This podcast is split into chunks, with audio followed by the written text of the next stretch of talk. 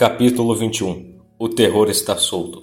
O magistrado pediu que se apresentassem as testemunhas. Seis homens adiantaram-se e um foi escolhido para depor. Disse que havia estado pescando à noite, com seu filho e cunhado. E quando veio o vento forte, resolveram atracar. Não voltaram ao porto, mas a duas milhas de distância. Quando caminhava na areia, tropeçou em algo e caiu. Seus companheiros vieram ajudá-lo e, à luz da lanterna, viram que havia tropeçado num corpo de um homem. Estava morto e não havia se afogado, pois as roupas estavam secas e o corpo ainda quente. Era um jovem de aproximadamente 25 anos. Havia marcas de dedos em seu pescoço. Uma outra testemunha, chamada para depor, jurou que havia visto, um pouco antes do corpo ter sido encontrado, um barco com um homem sozinho saindo para o mar, exatamente daquele ponto da praia. Uma mulher que morava ali perto também viu o homem do barco e logo depois levaram o corpo até sua casa. Vários outros homens que me viram aportar testemunharam que eu não sabia onde estava e que, provavelmente devido ao forte vento da noite, havia largado o corpo numa praia. Teria ficado à deriva por horas e voltado para o porto próximo ao local do crime sem eu saber. O magistrado quis que eu visse o corpo para observar minha reação. Entrei na sala e dirigi-me ao caixão. Não posso descrever o horror que senti ao ver a figura sem vida do meu querido Henry Clerval. Perdi a respiração e atirei-me sobre ele, gritando: Será que minhas maquinações assassinas também tiraram sua vida, meu amigo Henry? Já destruiu duas pessoas, Outras vítimas esperam seu destino, mas você, meu amigo, meu companheiro, não pude suportar o sofrimento e fui levado da sala em fortes convulsões. Fiquei dois meses à beira da morte, atacado por uma terrível febre. Tinha delírios horríveis e gritava em agonia e terror.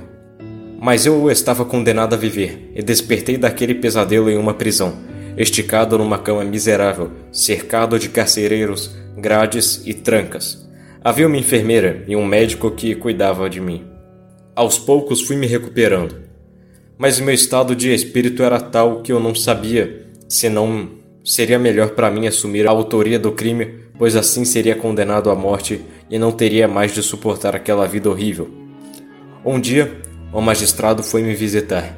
Assim que caiu doente, ele contou-me encontrei entre os papéis que trazia consigo cartas de sua família. Desse modo, pude entrar em contato com eles e relatar-lhe o que havia sucedido. Sei que você ainda está muito doente para suportar emoção de qualquer espécie, mas seu pai veio até aqui para vê-lo. Acho que isso pode lhe fazer bem. Nada poderia ter me dado mais prazer naqueles momentos de profunda angústia do que rever meu querido pai. Você está bem? Perguntei-lhe, esticando os braços, para poder abraçá-lo. E a Elizabeth? Ernest? Meu pai acalmou-se, assegurando que estavam todos bem. Mas que lugar horrível, meu filho! Você viajou para encontrar o prazer, mas uma fatalidade parece persegui-lo. Comecei a chorar como uma criança desamparada.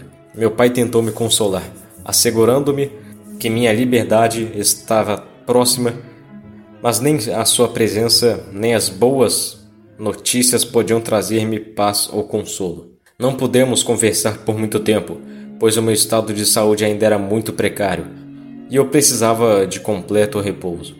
A época do julgamento chegou. Eu já estava preso há três meses e, embora ainda fraco, fui obrigado a viajar à cidade onde haveria a sessão do tribunal. Ali foi provado que eu ainda Ali foi provado que eu ainda estava na ilha onde era meu laboratório na hora do assassinato. Fui absolvido e libertado. Meu desespero era tanto que, nessa época, para mim, era indiferente um palácio ou uma cela de prisão. Sentia sempre que estava sendo observado. Às vezes eram os olhos amigos de Henry, às vezes eram os aguados e esbranquiçados olhos do monstro que eu havia posto no mundo. Mas eu ainda tinha um motivo para viver: cuidar das pessoas, cuidar das pessoas que amava, esperar pelo assassino talvez até encontrar seu esconderijo, talvez então pudesse pôr um fim à sua existência.